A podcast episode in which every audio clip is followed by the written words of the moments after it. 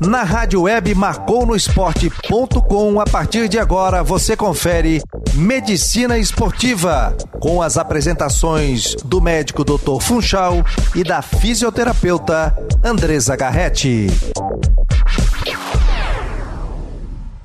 Boa noite, meus amigos. Boa noite, ouvintes. Hoje é quinta-feira, dia 6 de agosto de 2020.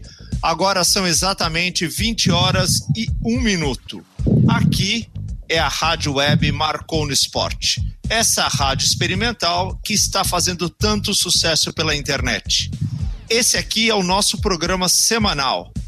Marcou Medicina Esportiva. Eu sou o Doutor Funchal e tenho o prazer de estar com vocês. Nas mídias sociais e no WhatsApp nós temos Fabiano Linhares. Fabiano, boa noite. Boa noite, doutor Funchal. Estamos no Twitter, no Instagram, no Facebook e também no WhatsApp 48 98812 8586. 98812 8586. O código é o 48. Maravilha! WhatsApp. E dividindo os nossos microfones, eu tenho uma, um grande prazer de dividir com a capacidade interativa da fisioterapeuta Andresa Garrett.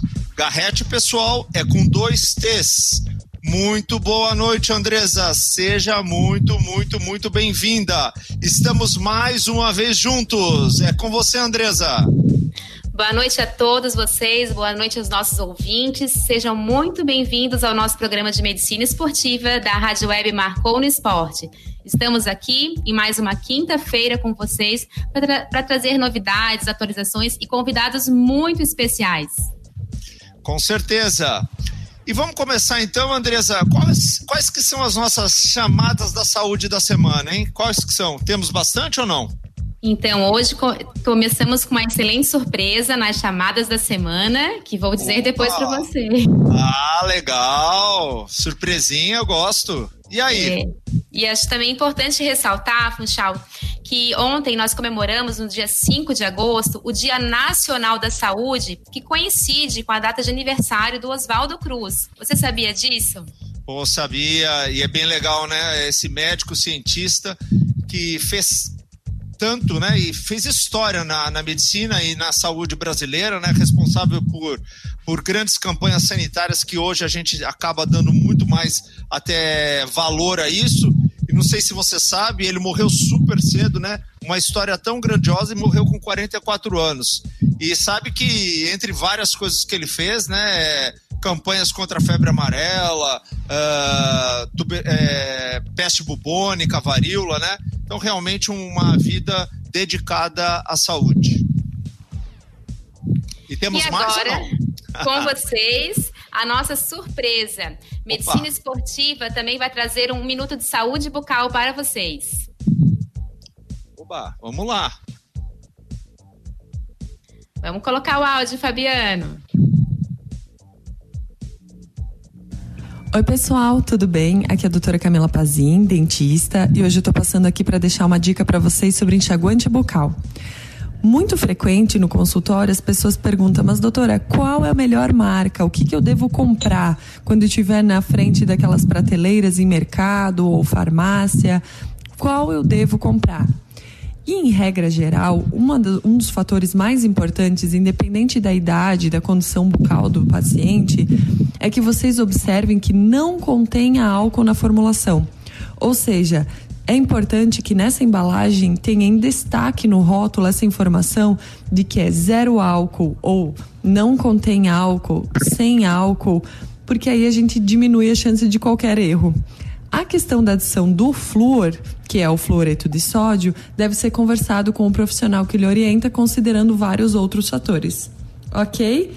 Um forte abraço e até mais. Que legal, hein? Excelente dica. Mas vamos então começar o que me interessa, né? Vamos chamar o nosso convidado, né, Andresa? E o nosso convidado é uma pessoa super especial, viu, Andresa? Se preparem. É o doutor Moisés.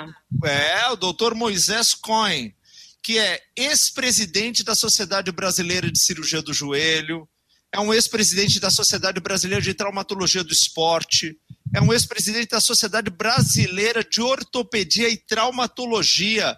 Também foi presidente da ISACOS, que é a Sociedade Internacional de Cirurgia do Joelho. E é, atualmente é o presidente do Comitê Médico da Federação Paulista de Futebol, Andresa, sabia? Nossa, que honra, hein? Uma celebridade no Marcou no Esporte. E não é só isso, viu, Andresa? Você achou que acabou? Não, não acabou, não. O doutor Moisés ainda é professor titular de ortopedia e medicina esportiva da Unifesp, que é a Escola Paulista de Medicina. Ele é fundador do SET, é diretor do Instituto Cohen e é um dos mais conhecidos e renomados médicos do Hospital Albert Einstein. Então, olha, depois de tudo isso, eu estou até cansado, viu, Andresa? a gente tem que dar as boas-vindas e agradecer a presença do Dr. Moisés. Dr. Moisés, muito obrigado, seja muito bem-vindo. Oi, boa noite, Andressa Funchal, muito obrigado, é uma honra estar aqui com vocês. Eu aqui comecei a ficar assustado, viu, Funchal? Esse, esse, esse, aí daqui a pouco é só um quadro na parede, ainda bem que você colocou alguma coisa atual, aí me sinto mais vivo. Mas é um prazer estar com vocês aqui, com toda certeza vai ser um bate-papo bastante agradável. Ah, com certeza, viu, Moisés? Uh, e aqui é um, é um, programa muito democrático, viu, Moisés? E, mas infelizmente as mulheres mandam aqui e a Andresa manda the ladies first ever, por isso sempre a primeira pergunta vem dela, tá? Se prepara que ela é terrível, hein? Vixe, vamos lá. Vamos lá. Boa noite, doutor Moisés Cohen. É realmente um prazer, uma honra a gente estar recebendo o senhor aqui no nosso programa, é, nessa no, grande noite. Ah, assim que a gente soube né, do seu convite, avisou alguns amigos, a gente divulga nas nossas redes sociais e vieram muitas mensagens carinhosas. Nossa, ele foi meu professor na Unifesp, vários amigos, então realmente tem muitos abraços, beijos a serem enviados também, mas também nós temos muitas perguntas, né? Porque com tanta informação, uma referência em medicina esportiva, que fez uma pessoa que fez tanta história como o senhor, a gente tem muitas perguntas, tá? E eu gostaria de ver, começar é, pedindo para o senhor fazer uma timeline da reabilitação do joelho, da cirurgia do joelho, como ela está neste momento no nosso país. Bom, a cirurgia do joelho, ela teve mudanças bastante grandes e essa é uma das coisas que eu sempre costumo brincar. A gente começa a ficar preocupado quando você começa a fazer parte da história, né? Então, eu venho de um momento em que a cirurgia do joelho era uma cirurgia extremamente invasiva, cirurgias abertas, grandes incisões, grandes cirurgiões, a gente costumava dizer. E evidentemente que o tempo foi mostrando que isso não era bem verdade. Os conceitos foram mudando demais e o critério daquilo que era bom no passado não é o mesmo critério do que é bom hoje. Por isso que eu digo sempre que precisa tomar muito cuidado quando você vai rever uma literatura antiga para saber se os outcomes, ou seja, se as avaliações, se os critérios de avaliações eh, são os mesmos, né? Então a cirurgia do joelho ela passou nos anos 70 por uma fase de cirurgia aberta com sempre com o grande, o grande foco era ligamento cruzado anterior, que é o, o ligamento do atleta, ligamento que funcionalmente, quando lesado, traz consequências desagradáveis no dia a dia. E discutia-se qual o tipo de enxerto melhor, qual a técnica melhor, mas sempre aberta. Aí, nos anos 80, eu tive a oportunidade de ficar fora quase um ano, eh, fui para Boston, na, na, em Harvard, lá no Mass General Hospital, né? E também fiquei seis meses, quase seis meses, na Houston Clinic com o Dr. Jimmy Andrews. E aí eu fui apresentado oficialmente para o artroscópio, que é o que eu realmente queria fazer, que eu fui aprender lá. E aí o mundo mudou, quer dizer, a cirurgia do joelho mudou, uh, as cirurgias que eram cirurgias de imobilização por grande tempo, gessos, isso acabou caindo tudo por terra e a artroscopia começou a ganhar espaço. Isso eu estou falando do ano de 1983, 84, quando eu fiquei fora. É, e aí, é, quando foi 87, 88, Aí começou a se falar na reconstrução do ligamento por artroscopia. E eu achava um absurdo. Como é que você pode fazer um ligamento por artroscopia? 86, 87 eu já fiz. E aí, é, um dos colegas indo para lá, voltando, nós resolvemos fazer a cirurgia ligamentar por artroscopia é, no Einstein. Foi a primeira cirurgia que nós fizemos, juntamente eu, eu, o René Abdala e o Mário Carneiro, que tinha acabado de chegar. Levamos simplesmente três horas para fazer um ligamento. Uh, e obviamente que apanhamos muito e tal, fomos pegando a mão. Hoje você faz o ligamento, o Funchal sabe disso, em 30, 40 minutos, com alguma folga até, sem muito estresse. Então, uh, a partir daí, você foi entendendo melhor. E uma coisa que foi interessante na cirurgia do joelho, que antes havia muitas técnicas mirabolantes. Eu me lembro que tinha uma técnica chamada 5 em 1. Então, você pegava um tendão, passava ele para cá, para lá, parecia um caminho de minhoca. E hoje a gente é, não faz mais isso. Hoje, basicamente, se fala em reprodução, reconstrução anatômica de tudo, ou seja, a gente respeita o que o Papai do Céu fez, então a gente procura reproduzir sempre a anatomia. E isso foi dando para a gente um conhecimento grande. Eu tive a oportunidade de ter muitas publicações em revistas de alto impacto internacionais que me, me, me projetaram bastante no exterior, uh, falando muito sobre anatomia, uh, documentação 3D. Tive a oportunidade de ficar em Barcelona com um expert, infelizmente falecido, uh, que justamente fazia a, a, secava a anatomia como o Da Vinci, eu chamava ele de, de Da Vinci. Então, uh, realmente foi mudando bastante. E hoje, uh, de forma minimamente invasiva, você faz todos esses procedimentos e na parte da reabilitação, a gente foi aprendendo junto. Então, o, o fisioterapeuta começou a ganhar um espaço muito importante, porque antigamente você deixava o sujeito no, no gesso seis semanas, ele ficava com o joelho duro, musculatura atrofiada, e era uma dificuldade para recuperar. E à medida que o fisioterapeuta foi se incorporando e nós fomos trocando, eu particularmente, eu falo isso com toda tranquilidade, mas desde que eu cheguei dos Estados Unidos em 1985, eu comecei a fazer reuniões regulares com os meus fisioterapeutas, começaram a vir outros fisioterapeutas, e isso me deu uma, um conhecimento muito grande. Eu tive a oportunidade de passar um pouco do que eu sabia e aprender muito com a fisioterapia também. E eu acho que eh, isso fez com que todos nós pudéssemos crescer e em benefício do paciente.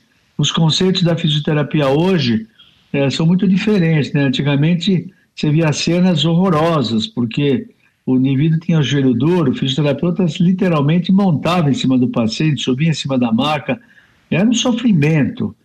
Uh, e hoje, obviamente, se você vê um negócio desse, você, você prende o fisioterapeuta, né? Então, eu acho que essa, essa uh, união fisioterapeuta e cirurgião é de grande valia, eu valorizo demais, tanto que quando eu montei meu instituto, há 21 anos atrás, uh, o grande, o maior espaço é da fisioterapia. Então, a gente tinha um, tinha um volume de 230 pacientes dia de fisioterapia, porque se tornou referência, não só pacientes nossos, mas pacientes de outros colegas, ou pela excelência do serviço, acabavam vindo. E hoje, com muito orgulho, eu falo que a gente tem realmente médicos eh, e fisioterapeutas espalhados pelo Brasil. A gente opera muita gente de fora e qualquer lugar que a gente vá, eu tenho sempre alguém de referência, o que me enche de prazer e de orgulho. Ô Moisés, eu vou aproveitar então esse teu gancho ali, porque uma pergunta que a gente queria fazer para você é o seguinte: você, logicamente, é um médico referência no Brasil, no Brasil e no mundo, né? Até uh, conquistou isso, né? Isso aí não foi te dado de graça, obviamente. Mas a gente queria saber assim: faz uma análise para nós, onde você acha que a cirurgia do joelho brasileira ela se encontra no mundo, né? Quando você fala em cirurgia de joelho do Brasil e você faz uma análise com relação às cirurgias do mundo, o que, que você acha? Onde você acha que a gente encontraria a cirurgia do joelho? Olha, Funchal, uh, muito modestamente, eu acho que nós estamos no topo do, com os grandes países, com os grandes cirurgiões, sem falsa modéstia. Não fora isso, eu acho que eu, pessoalmente, não teria atingido o grau que atingi de presidente de uma sociedade mundial, uh, não teria sido convidado, como tenho sido convidado para dar aula no exterior em tudo quanto é lugar, você é testemunha disso. Então, quando, quando a gente é convidado, isso aí não tem, eh, não tem social, sabe? Quando o indivíduo convida você, é porque ele quer escutar alguma coisa que você possa trazer para ele. E eu acho que isso nos deu uh, um conhecimento grande. Eu, particularmente, me projetei muito com a minha experiência uh, em jogador de futebol, porque em vários fóruns, e várias discussões, eu tinha uma defesa muito grande em cima do, do tendão patelar, não fazer flexor. O americano fala não precisa operar. Então, essas posições antagônicas que a gente tinha com os outros especialistas uh, me fez, ao longo do tempo, mostrar que tinha alguma base e isso me fez uh, passar a ser convidado em vários lugares do mundo. Então, com muito orgulho, eu dei aula na China, dei aula no Japão, não um congresso, como convidado né, para os congressos deles.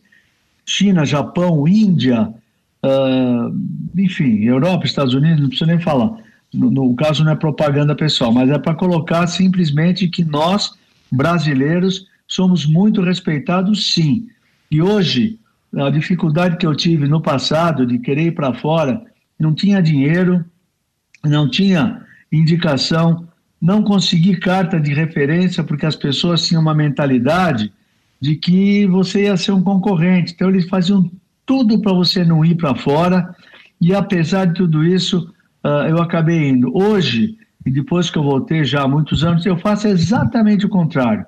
Eu mandei um sem número de pessoas para fora, uh, fiz contatos diretos. Hoje você pega os expoentes de cirurgia dos joelhos, se você pegar um Fred Fu, um Nerê, ou da Europa, vários outros, Estados Unidos, é, eu mando, eu recebo todo dia, todo dia, é, invariavelmente o Fred Fu me manda alguma mensagem, manda uma fotografia. Então, isso faz com que a gente crie um ambiente que foge aquela coisa de formalidades, tem que mandar carta. Não, é pegar o telefone e falar, olha, meu amigo Funchal quer passar uma semana aí com você em Pittsburgh.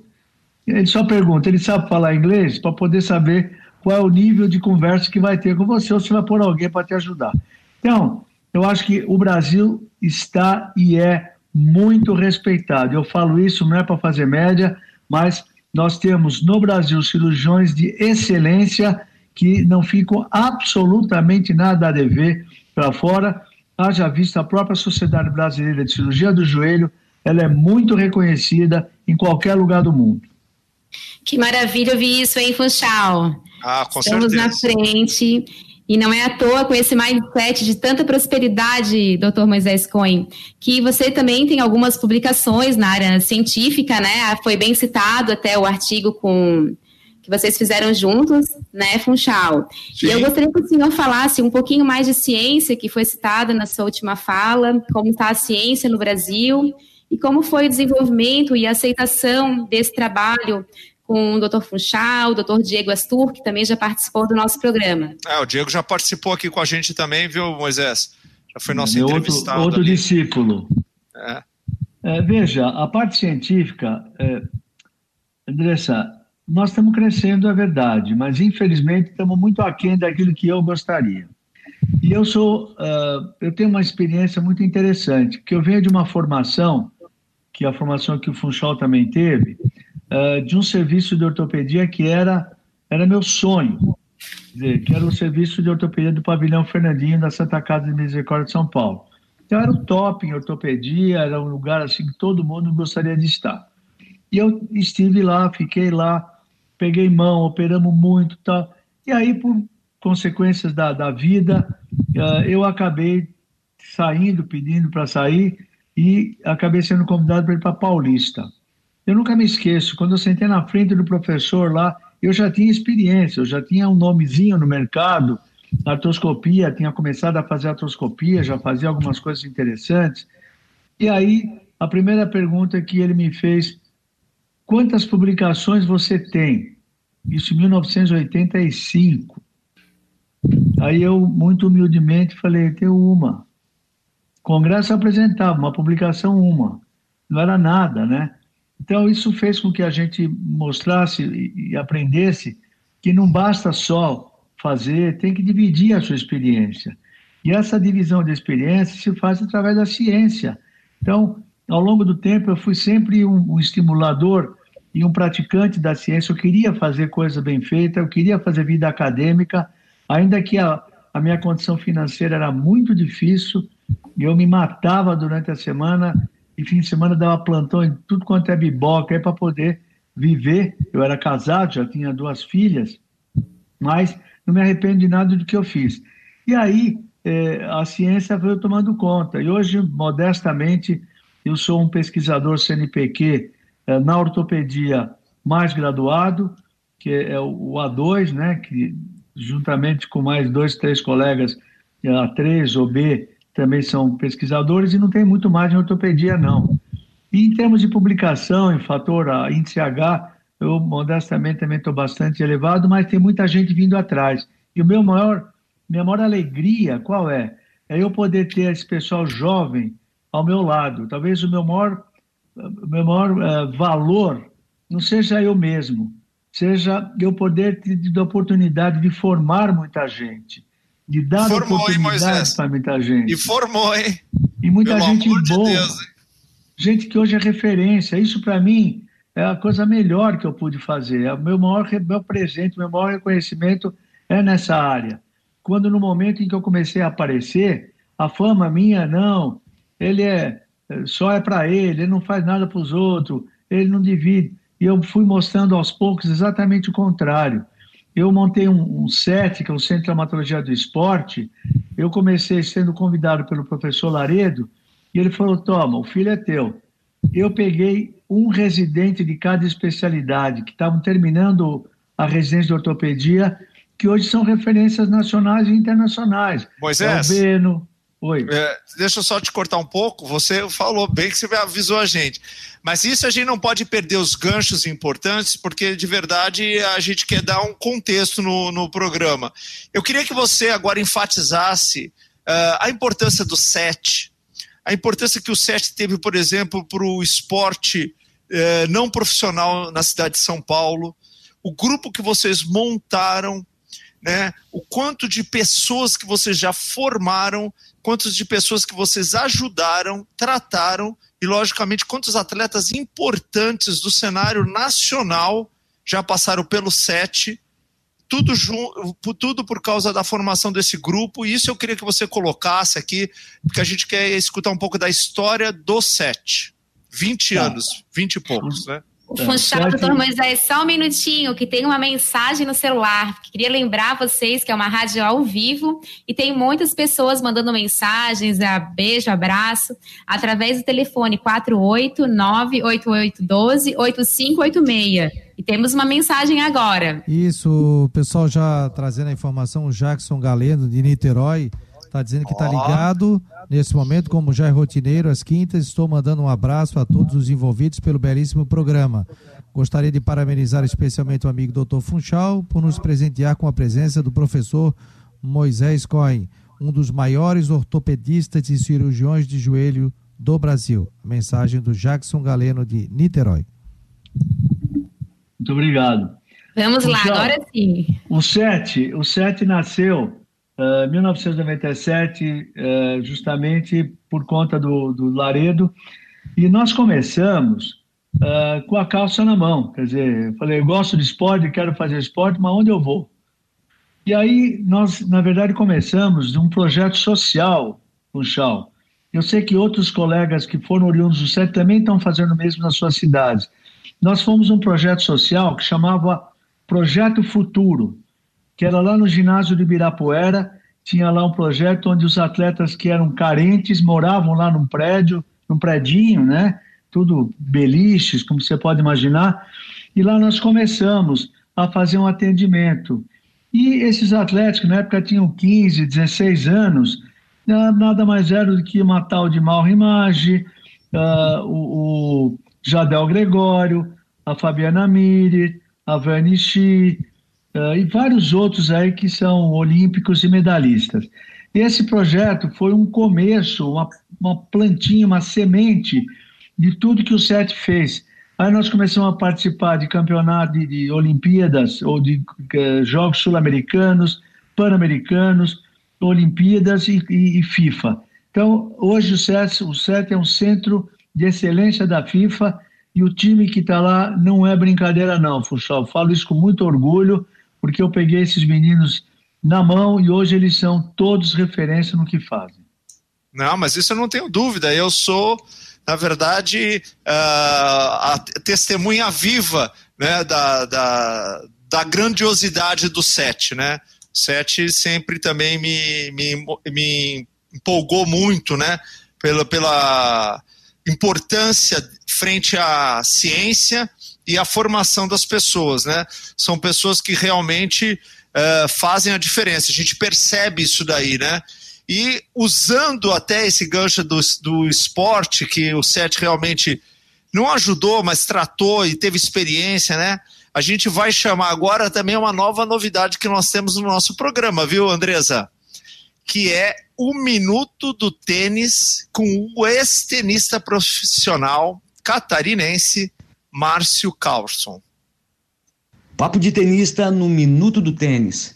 A partir do dia 31 de agosto, na cidade de Nova York, inicia o US Open, o único torneio major que desde o seu início em 1881 nunca foi cancelado.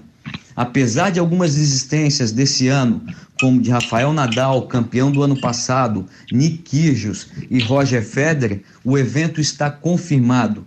O Brasil tem dois participantes na chave principal, Tiago Monteiro, número 82 no ranking da ATP, e Tiago Wilde, número 114. Boa sorte a eles e vamos acompanhando. Maravilha, Márcio Carlson. E aí, Andressa?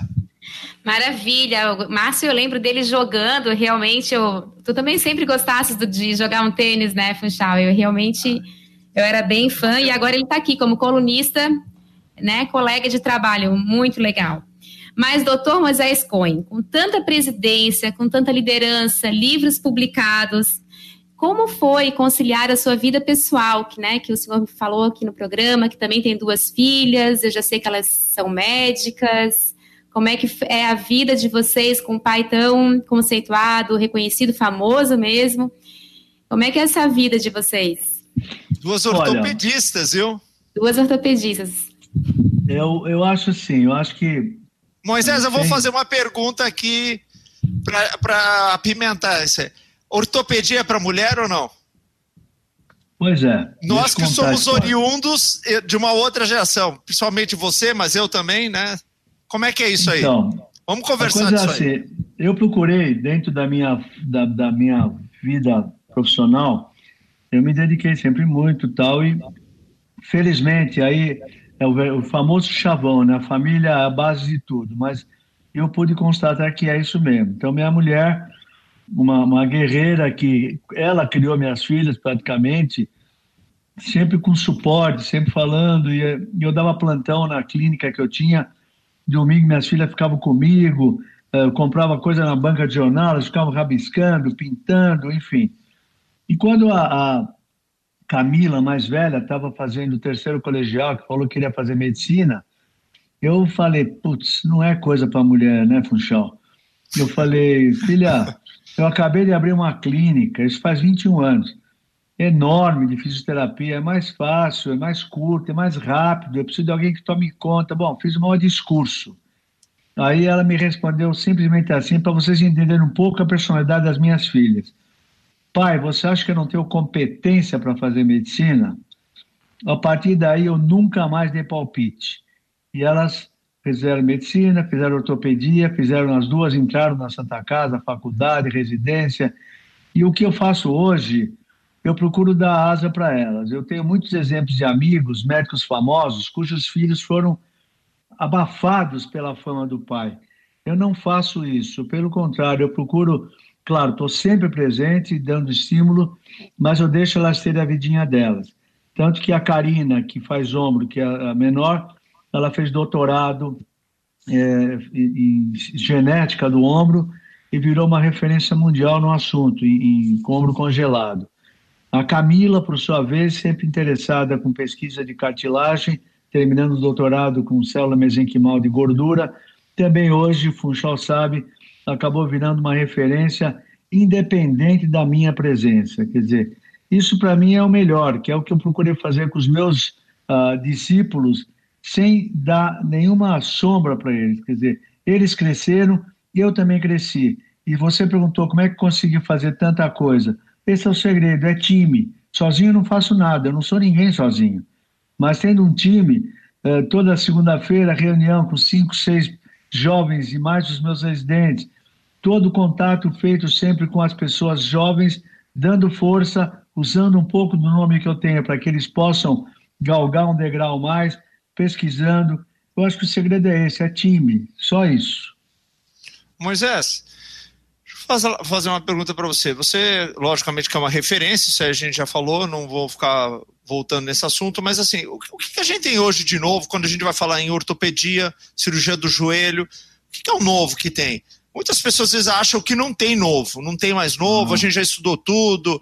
Por exemplo, vamos, vamos, falar basicamente, eu sei que você é do ACL Stud Group, do, né? Então, vamos falar de cruzado anterior. O que, que a gente tem de novo, por exemplo, em relação ao ligamento cruzado anterior?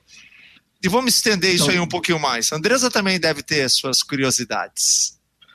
Eu acho que uh, em joelho em geral, funcional, tem muita novidade sim. Né? Então, você, você particularizou o cruzado anterior. Então, a gente tem os conceitos que foram mudando.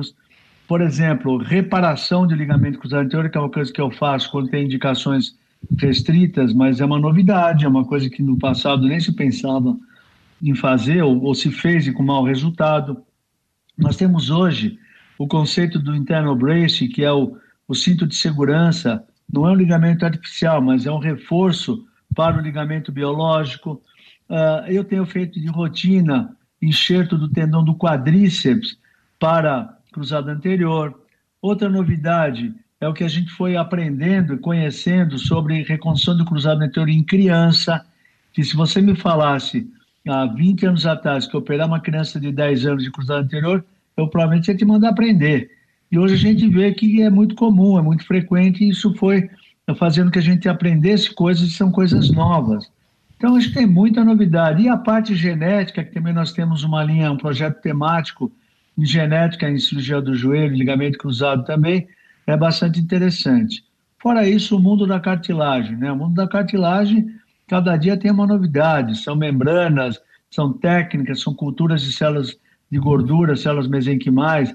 Enfim, eu acho que o dia que eu achar que que aprendi tudo, que eu não for para a cama sem ter aprendido alguma coisa, é melhor eu terminar minha profissão, porque eu acho que todo dia a gente aprende. Falando em ligamento, vou, mantendo assim, esse assunto do cruzado anterior, você falou de futebol. Eu queria te fazer uma pergunta. Isso é uma discussão grande. A gente vê bastante essa discussão, às vezes, até na televisão, no rádio, na boca do jornalista, né? Sobre a reconstrução do cruzado tempo de reabilitação, né?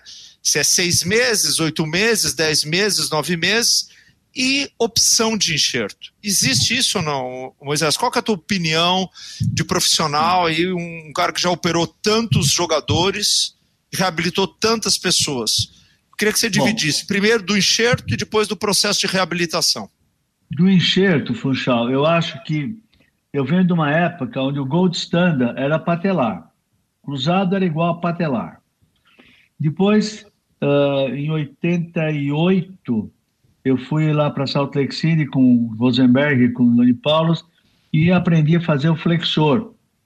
Uh, comecei a fazer um pouco de flexor. E hoje eu estou muito empolgado com o quadriceptal. Aí você pergunta, por que, que você muda tanto?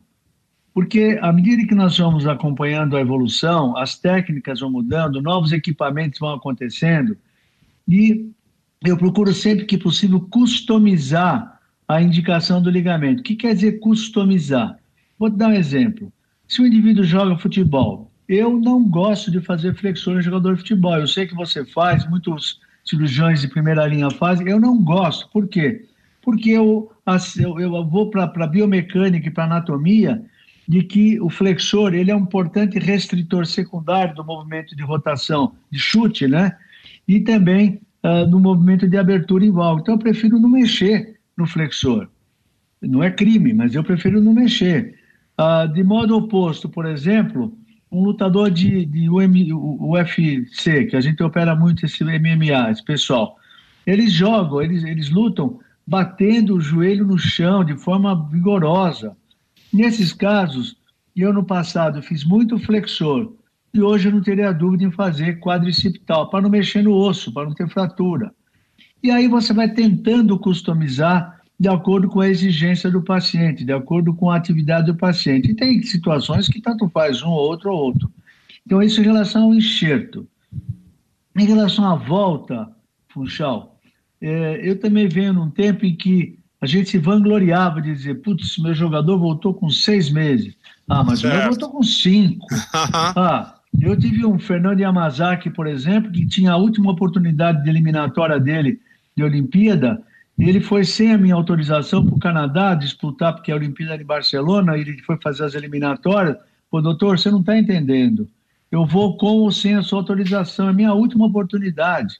Eu, eu, o Fernando Yamazaki, o irmão dele, esse juiz famoso do, do UFC. Ele foi, é, não ganhou, apanhou, mas também não aconteceu nada, mas podia ter acontecido. Hoje, uhum. Funchal, o disco inverteu. Hoje, no é o Study Group, está todo mundo de acordo que a maior incidência de reruptura é quando você volta nas fases mais precoces. Precoce, né? Então, nós não falamos antes de oito meses hoje. Jogador profissional de futebol, é fácil você, você peitar o, o diretor, o empresário, o teu técnico, não é nada fácil, nada fácil. Mas, você fez a pergunta, academicamente, o melhor é que você espere um pouco mais. Em criança, pior ainda 25% das lesões operadas de cruzado operado em criança rompem após dois anos. É um número muito grande. Então, quer dizer, se você falar para a pessoa, olha, você vai operar, mas você tem 25 a 30% de chance de ter que operar de novo. Pô, o cara fica preocupado. Então, acho que isso, respondendo a tua pergunta do tipo de enxerto e do time. A gente vai, a gente vai continuar nesse assunto, mas o nosso produtor já nos chamou e falou que tem WhatsApp. Né? Então, Fabiano Linhares, nós estamos prestigiados ou não? Sim. Nós não, né? Doutor Moisés, né? E todos Eu prestigiados. Ó, Tangará da Serra, Mato Grosso, está dando boa noite aqui. Um grande abraço, boa noite. Mais uma vez, parabéns pelo programa. Um forte abraço a todos, em especial ao doutor Funchal e a presença do doutor Moisés. Engrandece demais o programa. Profissionais de primeiríssima linha. Então, pessoal conectado e participando aqui do Medicina Esportiva. Maravilha. Doutor Moisés, uma pergunta. Posso fazer, Funchal? Ah, Andresa, você não pode, você manda. Vamos lá. Então, o senhor que é um professor para a gente e também um mentor, né? Foi comentado que a ciência realmente carece de pesquisas nessa área da medicina esportiva então, eu queria a sua opinião, porque muitos dos nossos ouvintes são atletas é, e outros são profissionais da área. Como mentor, o que, que o senhor poderia nos recomendar, olhando para esse horizonte da pesquisa, como você enxerga, é, se deveria é, explorar pesquisa assim que sai da universidade e começar a fazer ciência, ou anos depois, como é o caso do Dr. Funchal, fez começou o mestrado um pouquinho depois, é isso, Funchal? é. Eu também, eu também, meu caso, então eu, eu acreditei assim, eu queria realmente ouvir a sua opinião, a vantagem de cada situação. É, eu acho que essa veia da pesquisa, Andressa, na minha opinião, ela tem que ser estimulada desde a formação acadêmica, tá? Hoje existem as ligas que são fantásticas. Nós temos hoje vários acadêmicos acompanhando as lesões, por exemplo, dos atletas no Campeonato Paulista, da Federação Paulista de Futebol.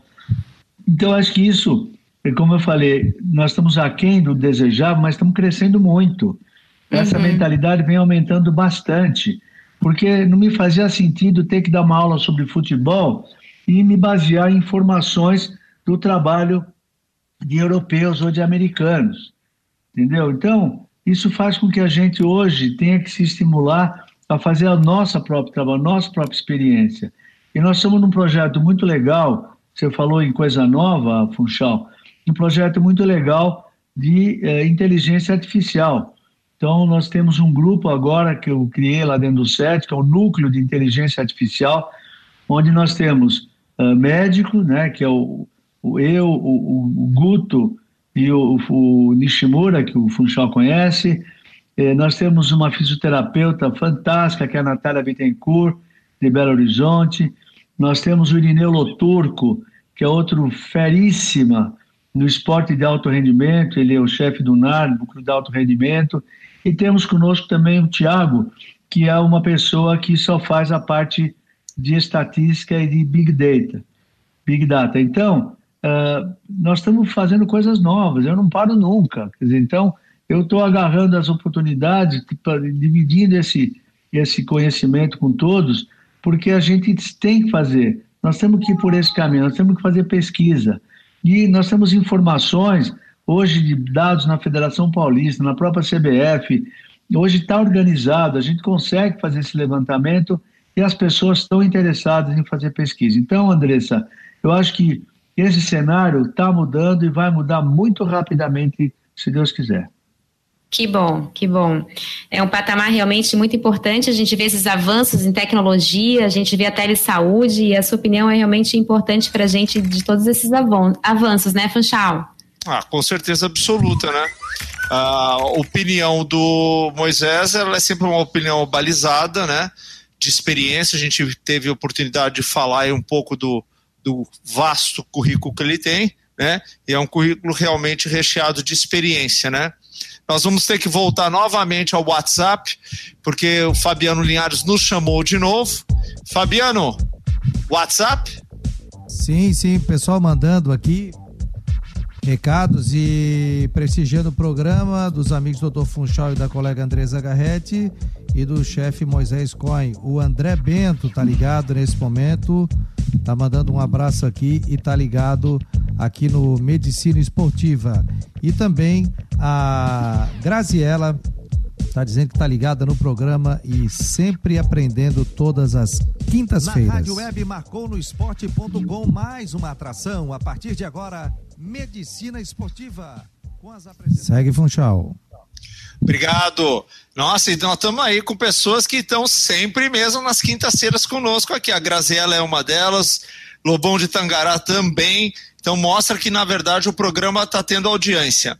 Moisés, uh, você que agora é atual presidente, né? Você até uh, agradeceu de ter lembrado alguma coisa que é da tua, do teu presente, né? Você é o presidente atual do Comitê Médico da Federação Paulista de Futebol, que é com certeza absoluta uma das federações mais uh, importantes do, da federação, né? do Brasil e chefiando basicamente o retorno do esporte, né? Então eu acho que eu gostaria que você passasse um panorama aí para nós aí da experiência que você teve com relação ao que você acha da pandemia no país e principalmente a repercussão que teve no esporte para nós, futebol, e as medidas que foram implementadas no país, nas federações, em diferentes locais e o retorno em si. Bom, uh, na federação nós fizemos um trabalho bastante interessante, Funchal, uh, participando e uh, tendo a participação de todos os médicos dos clubes. Não foi uma coisa unilateral. Claro que tem um comitê médico muito forte, eu, o Pedrinelli, o Eide, o Sanches, enfim, um grupo bacana de colegas. Nós delineamos um protocolo e esse protocolo foi discutido com todos os médicos, sugestões para que isso pudesse ser levado ao governo do Estado e, sob o comando e anuência do, do Comitê do Covid, nós pudéssemos seguir à risca tudo isso. Foi muito boa essa experiência, porque eu acho que serviu para unir muito os médicos do futebol em prol de uma coisa bem organizada. Uh, o que eu posso te dizer, Funchal, é que o futebol, como o mundo, de uma maneira geral, mas como nós estamos falando do futebol, ele nunca mais vai ser o mesmo. Ou seja, esses contratos milionários que você a gente está acostumado a ver, então o jogador vai para o Havaí ganhando um bilhão por mês, isso vai acabar. ah, Moisésinha, isso vai acabar. vai acabar, por quê? Porque você não vai ter mais o patrocinador, que o patrocinador está passando dificuldade também, que são os mega industriais. Isso atinge desde o sujeito que põe o nome na camisa, que banca para pôr o nome da empresa dele na camisa, até o pipoqueiro. que está deixando de vender a pipoca na porta do estádio porque não está tendo público e não consegue comprar o leite para o filho dele. Então, veja, a coisa é muito maior do que simplesmente o clube estar tá preocupado que vai terminar o contrato dos atletas, como eu escutei em reuniões. Gente, a coisa é muito mais ampla, é macro. Então, eu acho que tudo isso vai mudar. O futebol também vai mudar. Eu acho que algumas coisas vieram para ficar, outras não. É muito difícil a gente dizer a um atleta, e todo, todo começo de rodada eu mando para todos os médicos, oriente os atletas para não se abraçarem, não beijarem, não sei o quê. Não adianta.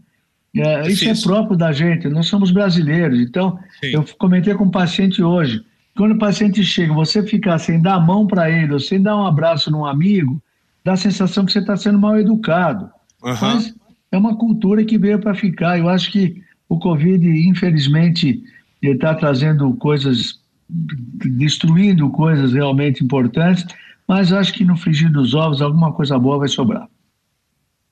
E dentro disso daí, que são coisas boas, né? Logicamente, você que capitaneou, por exemplo, na, na Federação Paulista, ah, os protocolos, o que você chama a atenção para a gente do protocolo, que você acha que ele é bom e quais são as, os problemas que nós estamos tendo hoje em relação ao um controle dessa doença? Eu acho que o protocolo ele é universal, né? Então, você também fez protocolo aí para o Havaí, é lavar a mão, é usar máscara, álcool gel, o país só beabá. Eu acho que a nossa grande dificuldade, Funchal, é a cultura do atleta, né? No fundo, infelizmente, a gente tem que falar isso. Às vezes, atletas, eles esquecem que eles são os profissionais, eles esquecem que eles vivem disso, eles vivem da saúde que eles têm. Um atleta profissional é o maior exemplo de saúde que você pode ter. O cara é o top em saúde. Agora, se orienta, faz, o cara sai daí e vai para balada, ou ele vai, uh, não segue aquilo que você orientou, não valeu nada. Então, aí, uh, uma das coisas que eu tenho batido muito, Funchal, é a questão dos testes, né? Independente, eu não vou entrar no mérito médico do que faz, o que não faz, mas as pessoas estão se esquecendo que o teste é uma fotografia do atleta ou da pessoa naquele momento. Se você faz Sim. o teste e ele vai para contaminar na balada ou vai para casa e o irmão dele está eh, contaminado, enfim, o teste não valeu nada. Então, quando uhum. se fala em futebol, tem que valorizar muito mais do que o teste. O teste deve ser um balizador, mas muito mais do que o teste é a avaliação do médico, que é quem está com o atleta no dia a dia, que é quem vai perguntar para o atleta 12 perguntinhas, perguntar se ele teve febre, se ele tossiu, se ele está com alguma coisa, alteração no cheiro e assim por diante, o médico é que vai pegar o atleta e dizer para ele: olha, se ele tiver três sintomas que você sabe, ele não precisa nem teste, vai fazer o teste para constatar, mas ele é afastado imediatamente. Isso, para mim, tem um valor muito maior do que qualquer teste e as pessoas se esquecem disso. Então, Aqui em São Paulo mesmo, deu uma discussão grande, se acompanhou em São Paulo. Lógico, sem dúvida.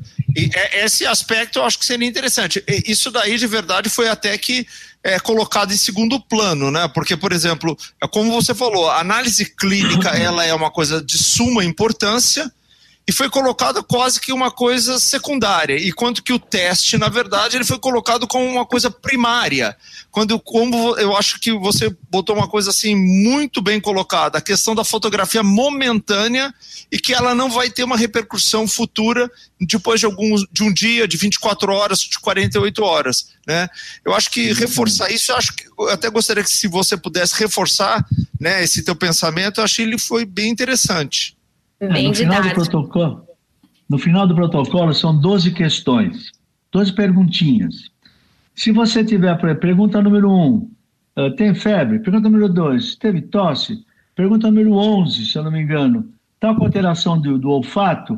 Se você tiver essas três perguntas, se ele respondeu sim para as três e não para todo o resto, pega esse sujeito, tira ele imediatamente da concentração, faz o teste e manda ele para o clínico manda ele para tratamento, a não ser que o médico do clube queira tratá-lo. Mas é, esse é o momento do médico fazer o seu papel. O médico não pode ficar em segundo plano. E, em detrimento disso, você valorizar o, o, o exame. Então, primeiro porque nós vivemos num país uh, que é muito heterogêneo. Eu estou em São Paulo, o estado mais rico da comunidade, mas mesmo em São Paulo, os 16 clubes da Série A1, que é a série mais forte, não é igual. Eu não posso fazer um protocolo que seja é, igual para todo mundo. Olha, vocês têm que, cada vez que você der um espirro, você tem que fazer o teste. Cada vez que você sair daqui, você tem que fazer o teste. Isso não é real. Eu não consigo falar isso uh, ah, para os clubes do interior. O clube da realidade de um Corinthians, São Paulo, Palmeiras, é diferente dos clubes do interior. E a gente tem que enxergar isso, a vida que segue. Porque se você não enxergar isso, se for um indivíduo apenas monocular, só enxerga numa direção, o campeonato não rola. É, nada rola, porque nós somos heterogêneos, nós temos que saber adequar os protocolos de acordo com cada lugar, sempre pensando na saúde do atleta. Eu acho que esse é o ponto final e é o ponto mais importante. Não precisa fazer exame todo minuto.